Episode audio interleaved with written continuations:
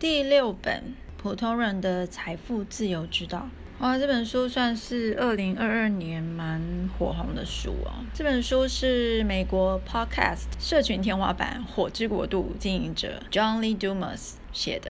他从自己为什么要做 podcast 开始，他是怎么样一步步走到今天，打造出一个媒体帝国。他有在书里面提到，他主要的获利模式是他的付费社群。他其实，在书里面提到，我在想大概有九十个、十一个。左右的商业模式哦，那他这本书，我觉得他其实写的蛮清楚的。他一步一步从他自己如何去找导师，然后如何去参加别人的付费智囊团，以及他自己怎么去找人组智囊团，然后后来呢，怎么考虑要做社群，然后怎么去从他的受众中找到他们的痛点，他一步一步的。就是跟你讲他怎么样做到今天的，听起来他好像也有吃到美国 podcast 的流量红利，因为他有说他一开始做 podcast 的时候，虽然他自己非常喜欢听 podcast，但是那个时候的美国 podcast 的市场还没有这么大。所以他应该是有吃到一些流量红利啦。那就包括他又很有勇气做日更。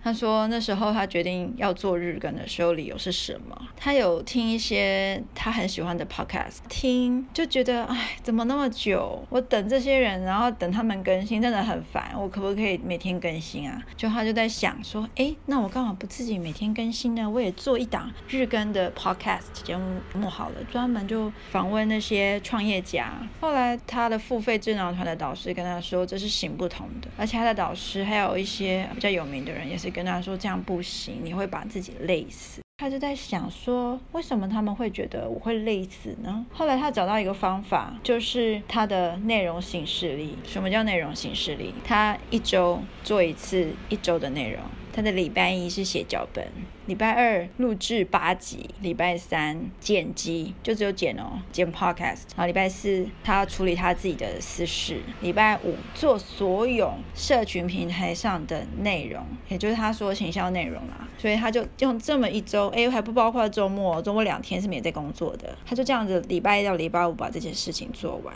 所以说，你如何实现这些事情，你提前规划你的内容形式力也是非常重要的。那我曾经试过他这个内容形式力，诶，我发现不适合我，诶，所以我也还在试我的方式。这样，如果你对经营 podcast 非常有兴趣的话，或者你就是经营创内容创作的自媒体，那我真的是蛮推荐看一下这本书。我觉得他写的很清楚易懂，希望大家都可以找到自己的方式来经营自媒体。如果你有在经营的话，OK，我们下一本第七本。深度工作力哦，这本是时报出版，它本来还有一个旧版。作者在写这本书的内容的时候，还在争取大学教授的终身职。在美国，你要争取一个大学的终身职是一件比较困难的事情，而且竞争非常激烈。你一天可能要工作十几个小时，可能都还没用这样子，因为你要定时产出高品质的论文，你也要做那些行政事务，你也还要上课哦。然后他自己也有个家庭啊，只要顾小孩睡觉，然后还要写 布罗格，他自己的布罗格，他觉得他能做到这些事情，用一个很快速的方式晋升终身职，就是有赖于他会利用时间进行深度思考，而且排除那些不必要的事物，减少分心。他的书呢分成两个部分，前半部讲说深度工作为什么很重要啊，什么是深度工作，什么是前坡工作啊，那后半部才会真的讲到他自己的方式如何去实做。所以你前面要有一点点耐心。因为前面可能会引用蛮多东西的，但你也不要完全跳过来，还是要稍微扫过一下，因为也有蛮多重要的观念。后半部的话，我真的蛮喜欢他说的开关机仪式，就帮你的大脑开关。他晚上睡觉前一个小时，他不会划任何手机跟社群媒体。OK，他的关机模式是这样，他会先要下班了，他就先看一下 email，看看有没有什么重要的信，一定要马上回来。然后呢，把所有的明天的代办事情、这几天的日历全部浏览一遍，确认都没有什么重要事情或是约会之类的，确认都好了，没有事情了，那他就会关机下班。不管这件事情是在他的书房还是在哪里，反正他就是跟大佬说我现在下班了。他下班之后就再也不碰任何三星，他就只有看书跟顾小孩。他说他每天都是五点下班哦，所以我觉得是值得蛮值得参考一下的。那他还有一个方法，我觉得也还蛮实用，叫生产性冥想。他说他会在中午的时候，因为他家里。他工作大学蛮近的，大概跑步半小时可以到，还是十五分钟，我有点忘记了。他坐他会坐那个地铁回去吃饭，吃完饭之后从家里出来跑的。我就在想说，他不会。消化不良吗？他说他在跑的时候会顺便思考一下难题，就是他卡住了什么，他会边跑边思考。我觉得运动也不用一直忙着输入 podcast，也可以试着看看能不能思考一些难题啦。不过我自己面对难题的方式是搁着，就像卡片和笔记里面说的，鲁曼他也是遇到难题就是卡住了就先放着，他就先做先去做别的事情。那这个事情就是看你一个劳动性的事物，双手劳动了，大脑不要动的。心灵写作也有。写的这些相关的事情，作者他写作卡关的时候，他会去洗碗、种菜什么之类的，就是一些双手劳动但是大脑不动的事情，你也可以试试看。好了，这本书结束。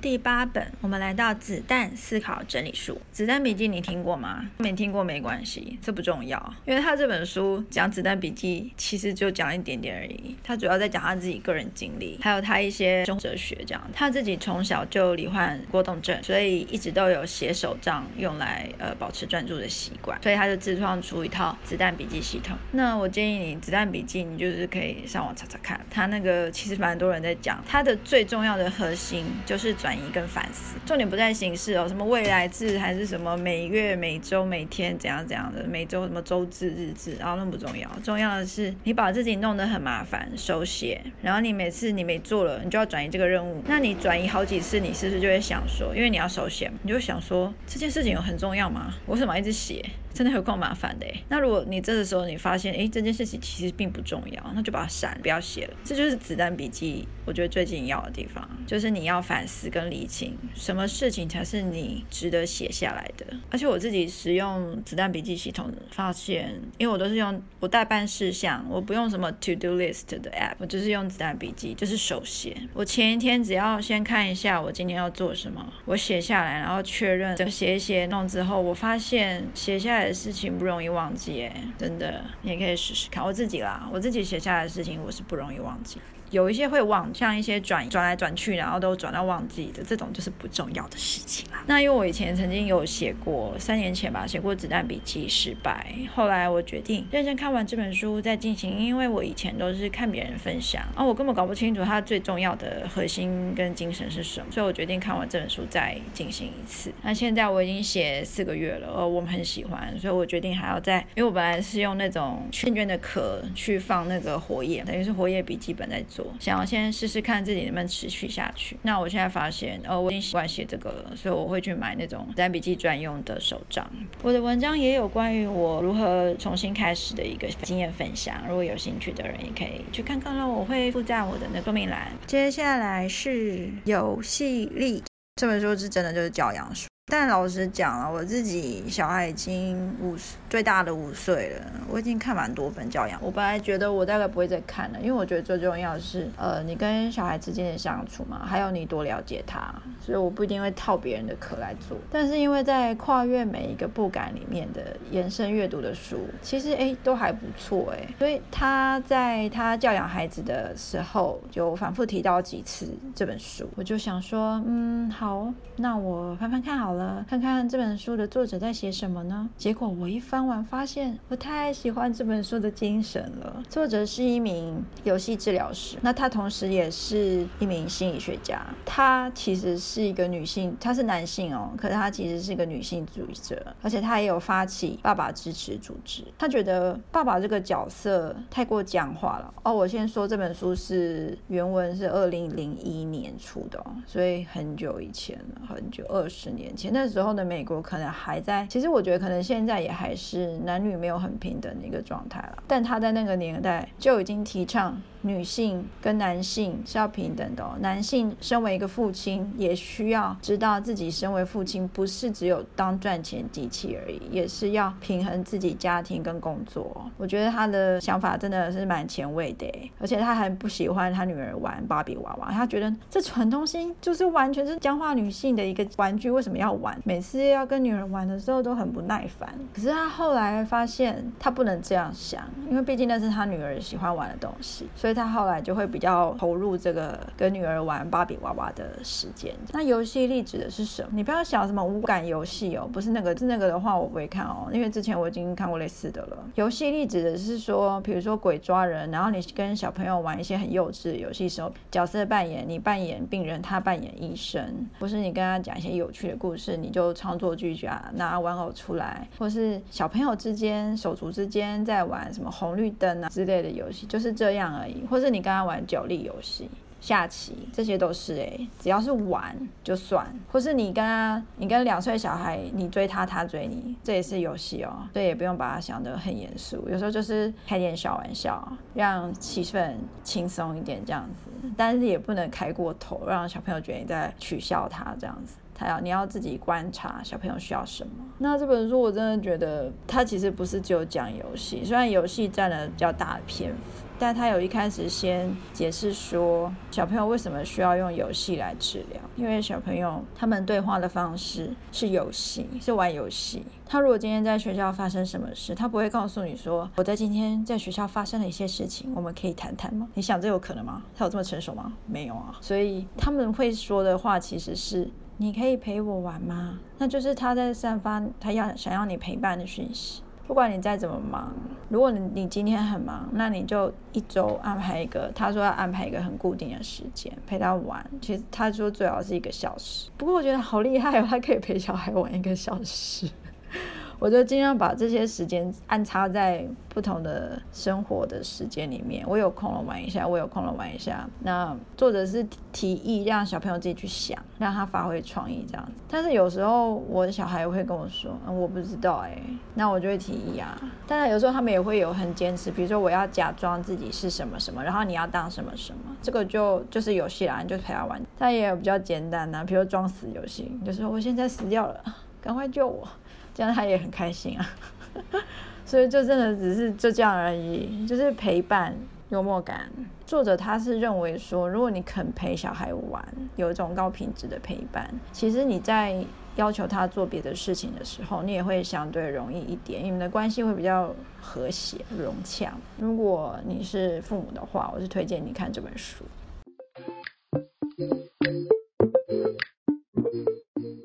最后一本了。不要和鲨鱼接吻，但要和勇气一起睡觉。这本书二零一二年出了，距今已经十年了。这本书是我在当图书馆员的时候有注意到。那我当图书馆员的时候，我要兼采购，所以我会去查书，最近有什么畅销书。我记得这本书是当年的畅销书之一。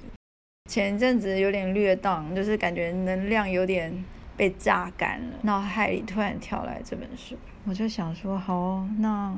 跨年连假就休息，不要做什么工作，我就看看好了。我还是有做一点点读书笔记，但没有很认真。我就觉得真的很有趣，因为作者他是在被裁员的时候，他连续两三个月嘛，都哭在家里躺平看电视废。她男朋友就说：“亲爱的，你知道你多久没有出去社交了吗？”哎，你可能觉得没有出去社交什么好奇怪的，可是纽约人。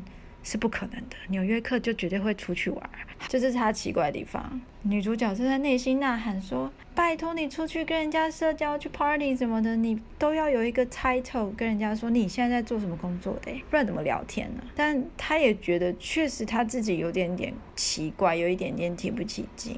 那他也说不出哪里不正常。那美国人的习惯就是去看心理医师嘛，他就就去看心理医师了。谈了几次之后，心理医师在问他说：“你有什么害怕的事情吗？”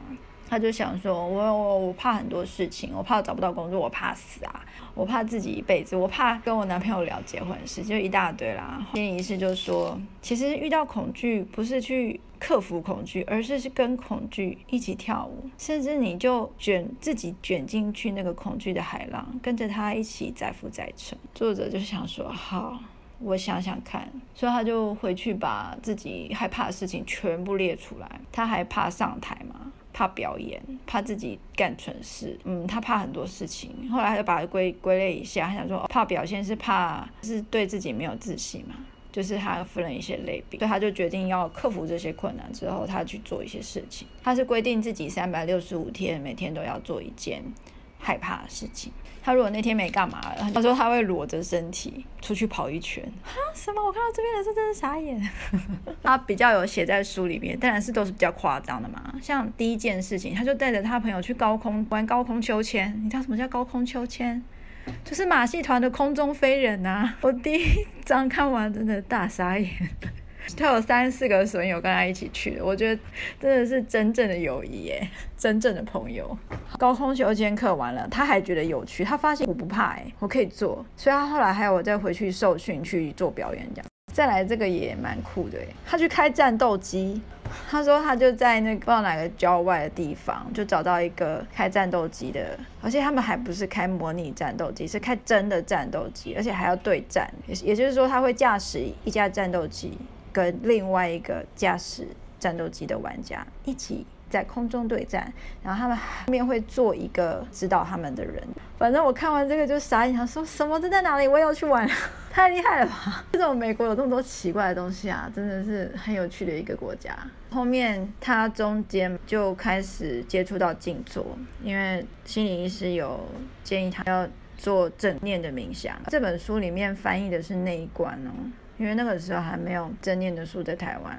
Mindfulness 那边这本书翻译成内观，只是我们现在如果以台湾来说的话，主要是翻成正念。他中间还有去一个静默营去练习不讲话，然后静坐。那他也发现这件事情对他的帮助很大。后来他中间还有去海中观鲨，就鲨鱼啦，就是他们这些人会坐在一个小艇上，然后每个人会轮流下去一个很像笼子的地方。